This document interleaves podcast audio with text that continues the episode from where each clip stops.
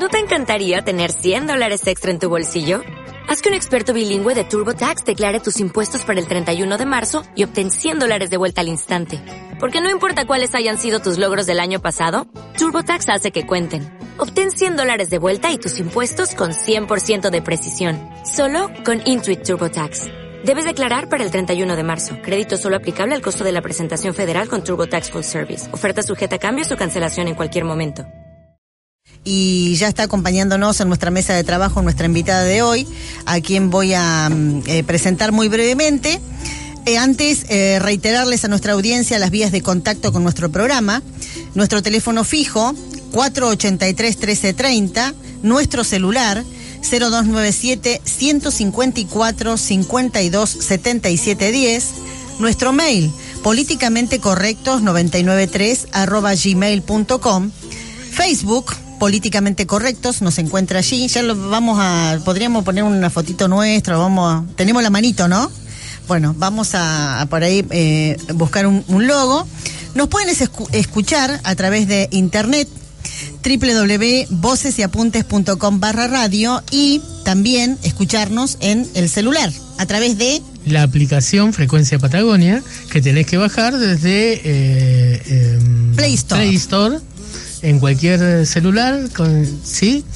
Y rápidamente, y apretando solo un botón, escuchar Frecuencia Patagonia y obviamente políticamente correcto. Exactamente. Bueno, vamos a, comenzar una charla este, más detenida eh, sobre un tema que, que, es muy controvertido, que sabemos que hay mucha discusión eh, pública, e incluso en el seno también de nuestra universidad. Em, con eh, la contadora pública nacional, la señora Graciela Chacoma, eh, egresada de esta carrera de la Universidad Nacional de la Patagonia San Juan Bosco. Eh, se desempeña, digamos, en la licenciatura en Administración en la Unidad Académica Caleto Olivia de la UMPA, en las cátedras de Sistemas Contables 1 y Sistemas Contables 2 integra la Escuela de Economía y Administración de la misma institución y es perito contador auxiliar del juzgado de primera instancia. Con, Graciela, que, sabemos que trabaja estos temas desde su profesión y también en, la enseñanza, vamos a, compartir eh, un tiempo para analizar el impuesto a las ganancias. Em, y bueno, y preguntarles eh, algunas cosas que no entendemos, que no comprendemos bien de este tema. ¿Cómo te va, Graciela? Tardes a todos. Eh, sí, eh, hay mucho malestar con hay mucho malestar con respecto al nuevo decreto del presidente Macri porque la gente tenía una expectativa mayor, ¿no es cierto?, con respecto básicamente a al aumento del mínimo no imponible, ¿no? El mínimo no imponible, o sea, las ganancias sobre las cuales las personas no debieran pagar el impuesto, no está el monto mínimo sobre el cual el impuesto este no debería aplicarse, ¿no? Pasó de 15 mil pesos a 30 mil pesos. Eh, también el impuesto a las ganancias, este, bueno, como todos saben, la gran discusión es este que es eh, la mayoría de la gente paga el impuesto eh, en concepto de la cuarta categoría, ¿no? La, la, cuarta categoría, el impuesto a las ganancias tiene cuatro categorías, ¿no? Eh, la primera categoría son las rentas del suelo, o sea, la gente que tiene rentas por alquileres, este, por ejemplo, eh, que, eh, alguien que tiene un campo, que arrienda un campo. Arrienda un campo, alguien que tiene casas para alquilar, ¿no es cierto? Son rentas de la primera categoría. ¿Y un productor de soja también está en esa primera categoría, por ejemplo? No, no. Generalmente, como se dedican a una actividad agropecuaria, la actividad agropecuaria, digamos, después está la segunda, la segunda categoría que son las rentas de capitales, ¿no? Por ejemplo, las financieras, etcétera y la tercera categoría, que es la, digamos que es la renta, así en términos muy simples, ¿no? Para que la gente lo entienda, sería la renta de las empresas, de la gente que tiene una actividad empresaria, ¿no? Y, por ejemplo, las rentas del campo entrarían en ese concepto, sí, sí, en la categoría tercera. Perdón, y, una, una pyme, por ejemplo, ¿viste estas empresas que tenemos en Cañadón Seco? Sí. Entra en esa categoría. En la tercera categoría, ¿sí? Y otro problema que está con, bueno, que así en términos muy simples vamos a hablar, ¿no? No en términos técnicos. Este las rentas, este, por ejemplo, la cuarta categoría son las rentas del trabajo que provienen del trabajo personal, ya sea en relación de dependencia o por el ejercicio de cargos públicos, ¿no? Esas son las rentas de la cuarta categoría y es la que nos afecta a todos, ¿no? El tema de ganancias, este, bueno, la gente tenía mucha expectativa con el cambio de gobierno, pero este estamos en una época de... ¿Cuál es, eh, eh, digamos, conversando, sí. eh, vos decís, la gente tenía muchas expectativas. ¿Qué expectativas eh, pensás vos, ya pasaron 100 días, que la gente tenía? Bueno, la principal expectativa que tenía la gente era que se aumente el mínimo no imponible, pero con un valor mucho mayor a los 30 mil pesos, ¿no? Porque esos 30 mil pesos estamos hablando de remuneraciones brutas, o sea, remuneraciones sin tener en cuenta los descuentos obligatorios, que son, por ejemplo, el descuento de, jubilación, de hora social, de sindicato, ¿no?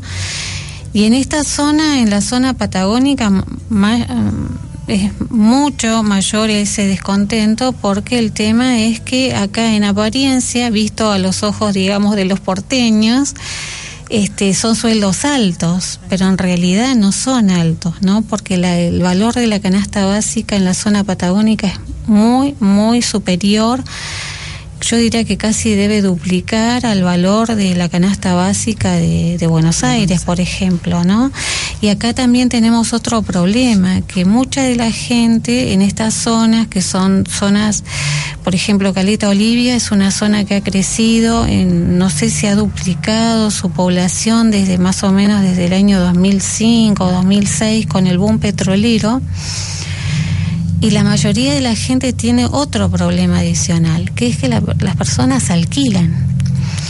Y los alquileres en esta zona son muy caros también, ¿no? Este, bueno, eh, yo pienso que una, una vivienda para una familia tipo mm, mediana para llevar una vida medianamente decorosa debe andar en los 10 mil pesos de alquiler, ¿no? Entonces, una persona que gana, qué sé yo, tiene un 34 mil pesos de bruto, digamos, ¿no? Le descuentan X cantidad de pesos por, supongamos, más o menos un 20% entre las deducciones de ley. Eso como decía, a grosso modo, por ahí quizás es un monto menor. Pero este el sueldo neto de bolsillo anda entre los 24 25 mil pesos y tiene que pagar 10 mil pesos de alquiler, por ejemplo, lo que le queda para vivir es nada. ¿No? Entonces ahí es donde está el, el grave problema del impuesto a las ganancias, ¿no? ¿Y mm, cuál es tu, tu mirada eh, sobre eh, la cuarta categoría y mm, eh, y eso particularmente en la, en la docencia, porque es un tema que en la universidad hemos discutido mucho, el tema de el trabajo eh, no es ganancia, bueno, muchos eh, sindicalistas también han propuesto y economistas han propuesto una discusión más profunda sobre ese tema. ¿Qué, ¿Cuál es tu opinión? Bueno, el tema es este principalmente que la docencia sigue teniendo este sueldos bajos, ¿no? Este, y en la universidad es donde más se ve, ¿no? Porque para que una persona, digamos, eh, medianamente pueda decir, bueno, me dedico a la docencia, tiene que tener como mínimo una dedicación completa. La dedicación completa de bolsillo, en la mayoría de los casos, no llega a los 30 mil pesos. Porque la mayoría, al tener sueldos, este, digamos, como el... Eh, el mínimo no imponible se considera a partir del sueldo bruto, ¿no? Los brutos son muy altos y, bueno, la deducción que están teniendo la mayoría en promedio, digamos, de los docentes en, en concepto de impuesto a las ganancias en forma mensual entra entre los seis mil, ocho mil pesos como mínimo, ¿no? Entonces, este, son sueldos netos de bolsillo muy bajos y este además eh, el tener una dedicación completa en la universidad tiene una serie de eh, de requisitos a cumplir que quizás en otras en otros este, niveles del sistema educativo niveles del sistema educativo en otras actividades no son requeridos. Por ejemplo, nosotros, eh, los que tenemos dedicación completa, tenemos que concursar, ¿no? Eh, las, este, los concursos no requieren de que el, el, profesional que está dando una cátedra X tenga un nivel de, de capacitación, ¿no? Básicamente posgrados. En esta zona es muy difícil. Recién la UMPA está trabajando bastante fuerte con el tema de las maestrías.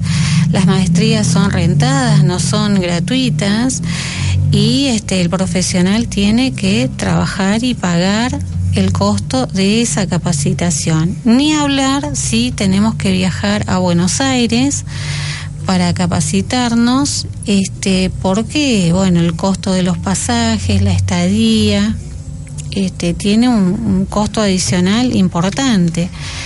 Además, nosotros todos los gastos que hagamos en concepto de pasajes, de capacitación, de cursos, son gastos que no son deducibles pero que la ley, la ley de impuesto a las ganancias, en, uno de esos artículos dice que serán deducibles todos aquellos gastos que sean necesarios para mantener y conservar la fuente de ingresos, ¿no? Nosotros para mantener y conservar nuestra fuente de ingresos tenemos que capacitarnos, ¿no? El tema está cómo hacemos la deducción si el sistema no nos permite en este momento.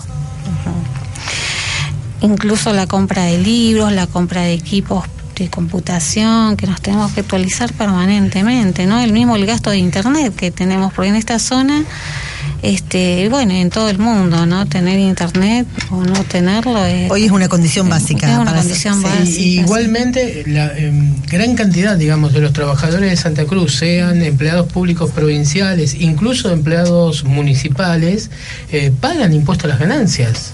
Sí, todos están alcanzados porque, por, por ese tema de que el mínimo y no imponible es muy bajo.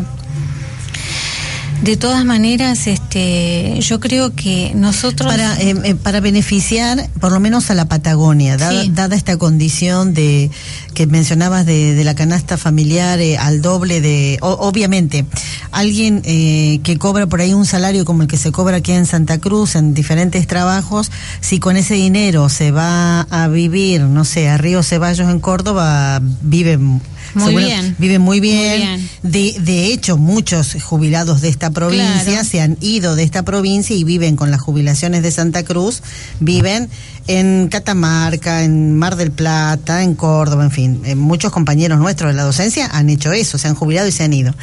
Eh, partiendo de esta idea, ¿cuánto, te, digamos, para que sea beneficioso, por, por, lo menos pensando en la Patagonia, cuánto debería ser el mínimo no imponible?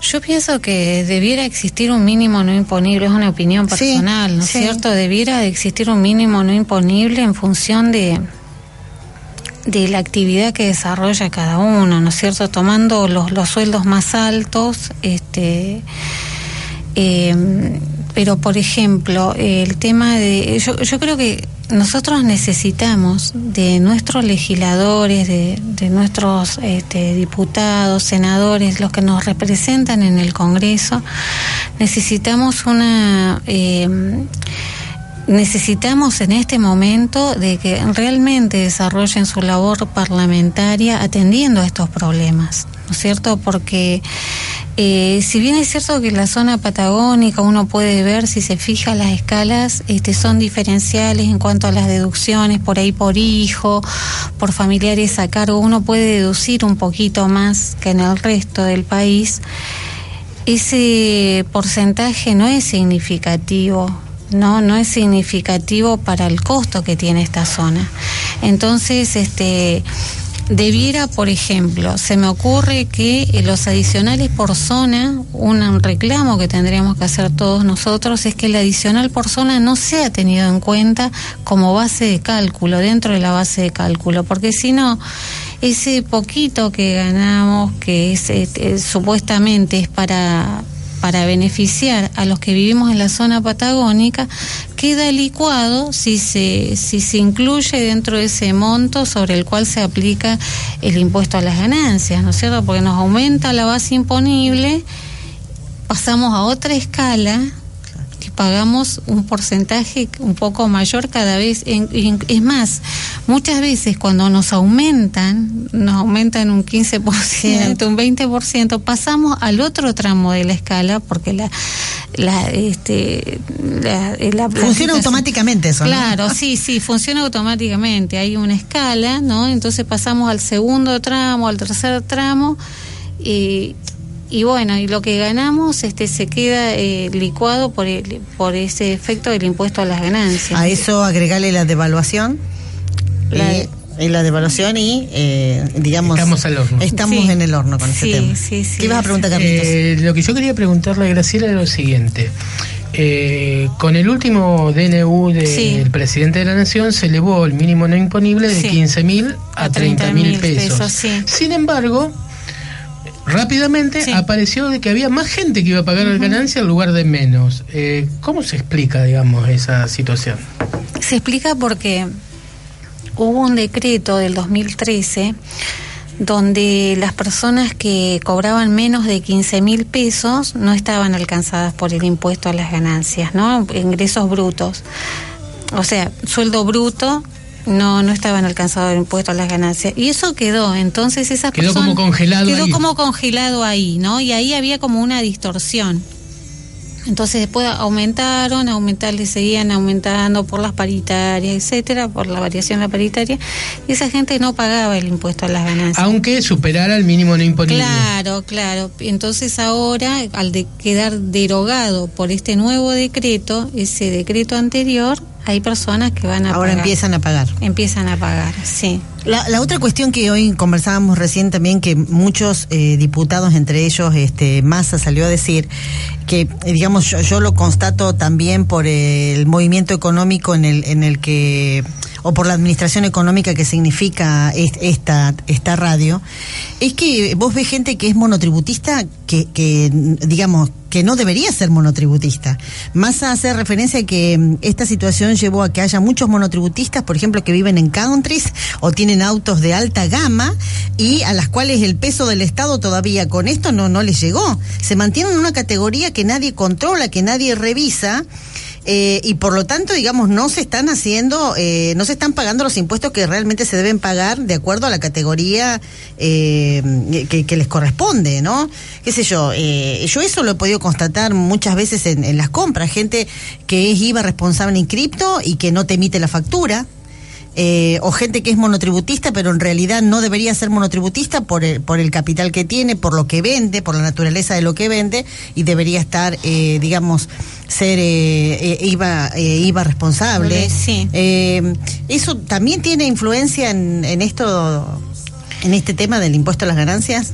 Y tiene influencia en el sentido de que eh, el Estado para poder financiar sus gastos tiene que necesita de, a través de los impuestos este de, conseguir fondos digamos así no en términos muy simples. Se consigue cómo consigue cómo cómo financia su actividad el Estado y bueno a través de los impuestos una de las formas.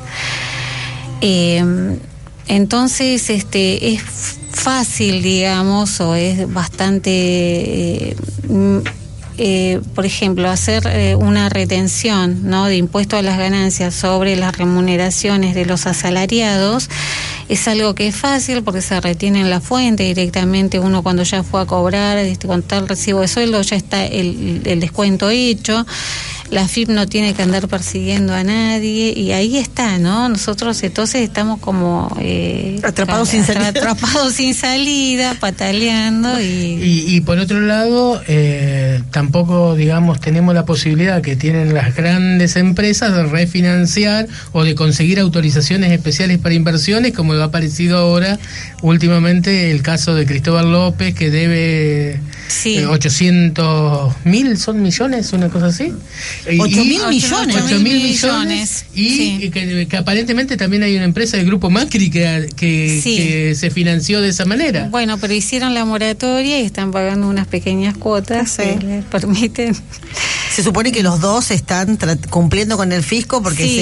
se, digamos, se, Se adhirieron, se presentaron. a la moratoria y, y demás. Sí, pero, a pero digamos, a los trabajadores nos da mucha bronca. Por digamos, eso, ¿no? porque lo que no lo que no se puede explicar es que empresas con esa solvencia, entre comillas, económica, le deban al fisco 8 mil millones de pesos. La verdad que es inexplicable. Cuando vos ves otros pobres gauchos, hablando en criollo, que religiosamente pagan sus monotributos todos los meses. Entonces, eh, realmente es, eh, eh, eh, es, eh, es, com- es complejo. A mí me parece que ahí... Sí, falta control, eh, digamos, para que se pueda ordenar un poco esa situación, la situación fiscal de los contribuyentes, ¿no? Sí, sí, eh, ah, falta control y también hay mucho abuso por parte de, por ejemplo, el tema de monotributistas, ¿no? Hay gente que, que realmente es empleada, ¿no? Y el empleador antes de, de inscribirlo y de pagar, etcétera, porque también hay que hay que ver que Le pide factura. le pide factura, entonces esa persona entra a, y bueno y tiene un, un solo un solo cliente, digamos, ¿no? Que es la persona que lo contrata, o sea, e- esas distorsiones, este también hay que ver muchas cosas, ¿no? Este es el tema de mm, en la Argentina, si bien es cierto que tenemos este, un- una normativa en cuanto al derecho laboral que es muy importante, con muchos este con, con muchos beneficios, ¿no? Que en otros países no hay para los empleados, este, también este, eso nos juega en contra, porque,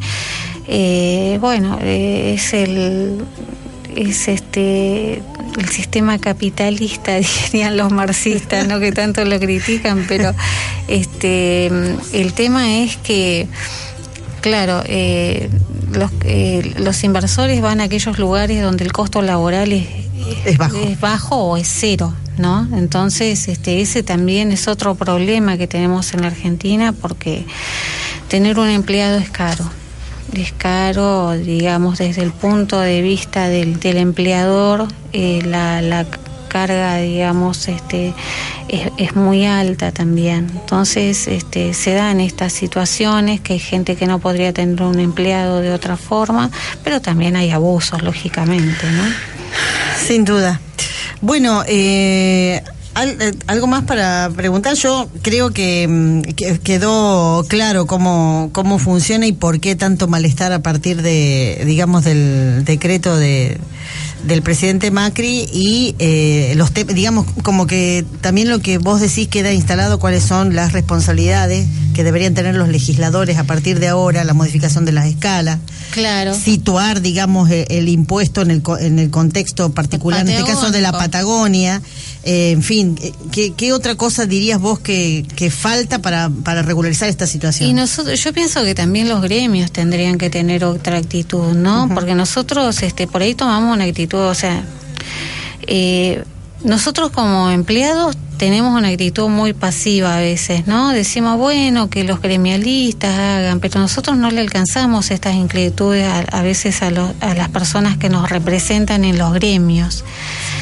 Y también me parece que los gremios en conjunto debieran trabajar esto con los legisladores, ¿no?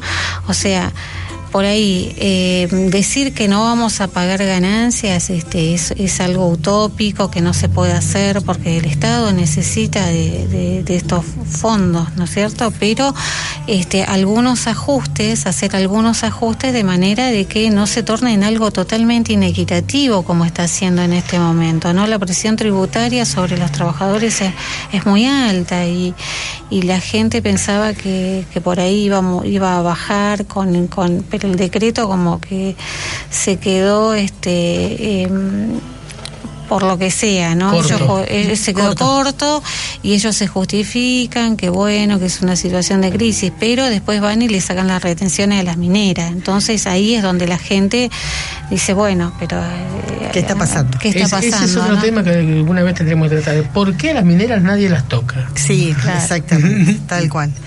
Bueno, Graciela, te agradecemos Bueno. mucho este este tiempo este compartido y esperamos que ha- haya sido clarificador también para nuestra audiencia. Muchas gracias. No, ¿eh? gracias a ustedes. Tal vez.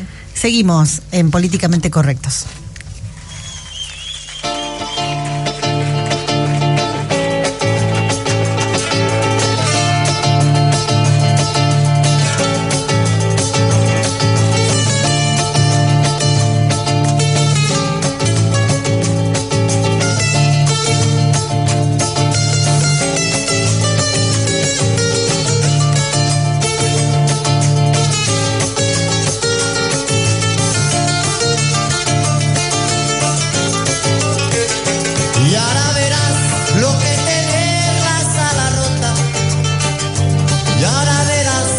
Que es sufrir con la derrota. Lo que me hizo tu maldad no tiene nombre. Pero ha llegado sin piedad el contragolpe. Porque me dices que ya estás arrepentida que hiciste mal, que soy el todo de tu vida. Pero ya es tarde para cargos de conciencia. Y en el pecado llevará la penitencia.